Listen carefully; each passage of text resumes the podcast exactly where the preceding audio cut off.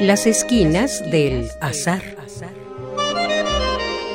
Todo encuentro casual es una cita y toda cita una casualidad. Diálogos con Oscar de la Borbolla.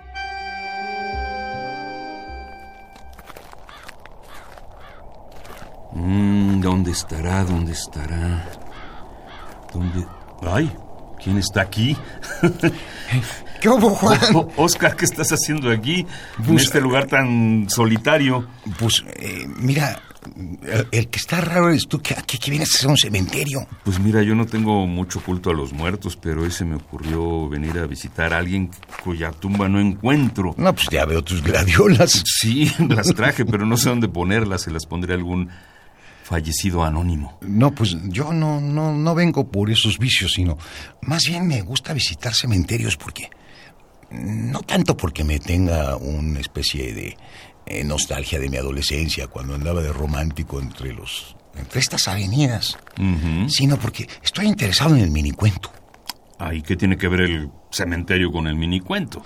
Pues eh, yo estoy seguro que las criptas, ahí donde figuran los epitafios, son una especie de antología eh, realista de, pues, del minicuento. Este, este nuevo género literario. Mira, me encontré un, un minicuento maravilloso. Mira, ve, aquí en mi iPad traigo la foto. Ajá. Mira, ves la cripta y, y ahí en, Sí. en, el, en la cabecera dice, desgraciada. Nada más. Nada más. Qué bonito. Está muy bien, ¿no? Esa es la síntesis de la síntesis. hay, hay unas muy, este, reiterativas, ¿no? Claro, muchas Un año de nacimiento, otro de muerte, pero hay unas interesantísimas. Y, y me interesa el minicuento, pues, este, eh, a veces visito cementerios y ando tomando por ahí fotos y recabando cosas.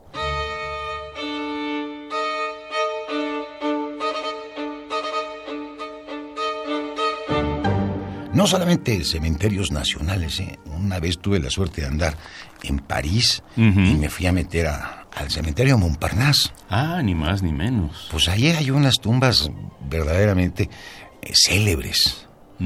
Está pues nada menos que Julio Cortázar.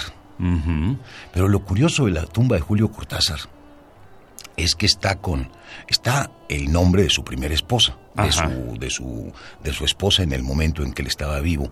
Esta Carol Dunlop murió en el 82, Julio Cortázar murió en el 84. Ujú. Y pues ahí están los dos. Lo extraño es que la primera esposa de Julio Cortázar también está ahí. Me refiero a Aurora Bernardes. Ella se murió mucho más acá, hasta el 2014, Pero están en la misma tumba en la misma tumba. de Julio Cortázar. Sí. Con un menage à trois póstumo. ¿cómo? Postmortem. Postmortem. Pues hay esa tumba ahí en, en Montparnasse. También está la de Sartre y la de Simón de Beauvoir. Ajá. Es muy bonita porque eh, en la lápida hay un montón de besos. Se ve que se pintan los labios, no sé si hombres o mujeres, pero el caso es que está estampada de besos. Ajá. Y sobre la, sobre la plancha hay un montón de piedritas que sujetan boletos de metro. Qué curioso. Así como con la intención de que se levanten y sigan recorriendo París. Pero muchos, muchos, muchos. Y quiz- quizá la tumba más interesante es la de Jim Morrison. Ahí se juntan, pues al principio ponían vigilancia porque había como el ritual de hacer el amor sobre su lápida. Sí he escuchado eso. Y pues, ya, ya ni vigilan, ¿no? Ya, pero ahí no sé si se apareen para en la noche o en las mañanas. Yo no vi nada, ¿eh? Y No hiciste nada tampoco. no, y otra tumba que vi ahí que me llamó la atención fue la de Margarit Duras. Esa tiene una especie como de maceta, pero en lugar de flores hay un montón de plumas. Eh, plumas me refiero a estilográficas, a, a plumas fuentes, a plumas atómicas, a bolígrafos, a eh, lápices, todo. Y se ve erizada ahí como con la intención de que algún escritor que pasa por ahí le deja su pluma para que lo inspire o no sé qué. Es un lindo detalle de Margarit Duras. Pero fíjate que, volviendo a la cuestión del minicuento, creo que por razones de la velocidad de nuestro tiempo, ha puestose muy de moda este género que le adjudican un poco la invención a Monterroso.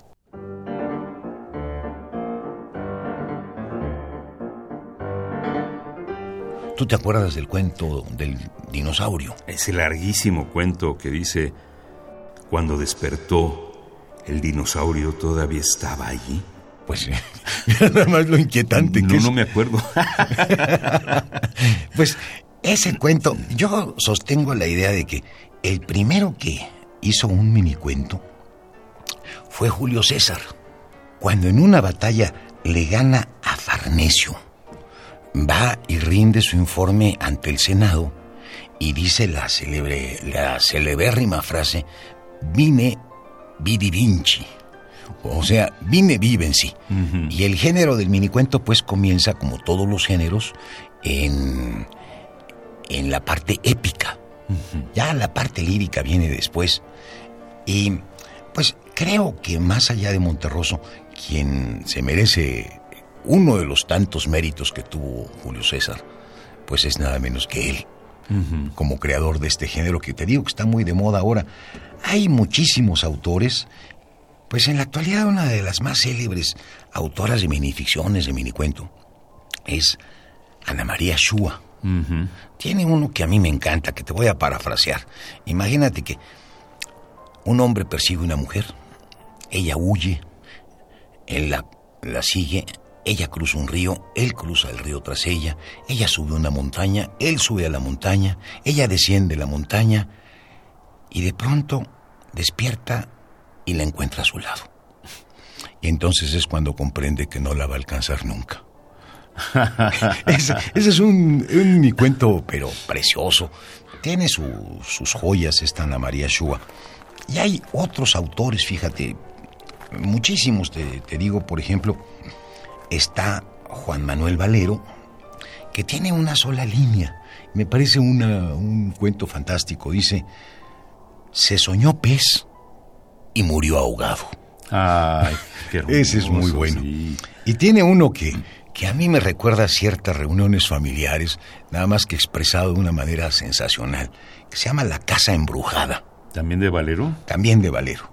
Dice, crucé la puerta de la entrada y me invadió el terror mi suegra, mis cuñadas y mi esposa platicaban animadamente en el comedor.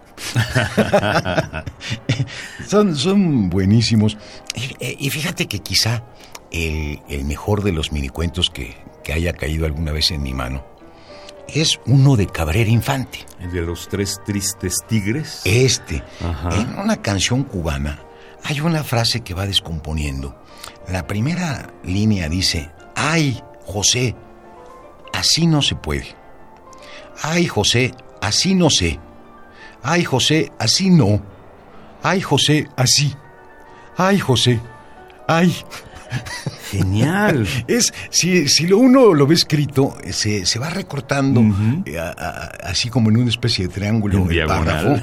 Y, y verdaderamente es maravilloso. Sí, es genial. Y quizá como para dejarte un buen sabor de boca en este encuentro cementeril.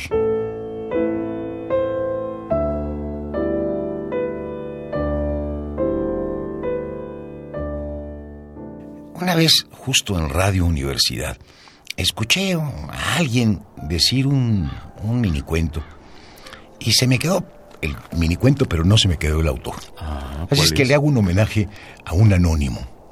Seguramente hablará por teléfono.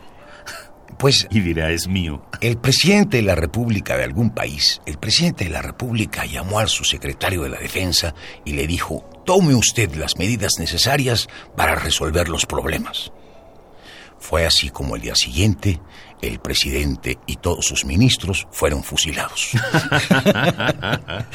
Hay muchos estudios sobre el género de la minificción. Lauro Zavala es uno de los teóricos que se ha dedicado a hacer muchos libros sobre esto y tiene un libro espléndido que se llama Relatos Vertiginosos. Que por cierto, a ver si le echas un ojo porque trae un prólogo mío. Ah, muy bien un mini prólogo que es la mini biografía del mini cuento. Mini biografía del mini cuento. Sí, porque es una cosita ahí. Ser tres un palabras. par de cuartillas. ah, bueno, ya un par de cuartillas ya es. Oye, pues yo voy a seguir tomando fotos porque mira, no me conformo con, con este epitafio de...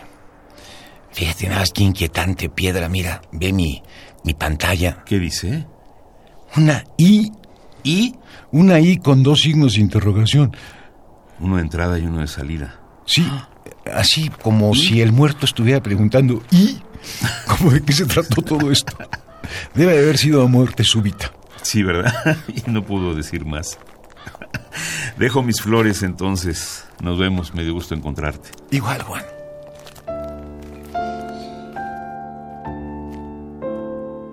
Radio UNAM, en colaboración con la Facultad de Estudios Superiores Acatlán, presentó Las esquinas del azar. Todo encuentro casual es una cita y toda cita una casualidad. Voces Oscar de la Borbolla y Juan Stack. Operación Francisco Mejía. Producción Rodrigo Aguilar. Radio UNAM. Experiencia sonora.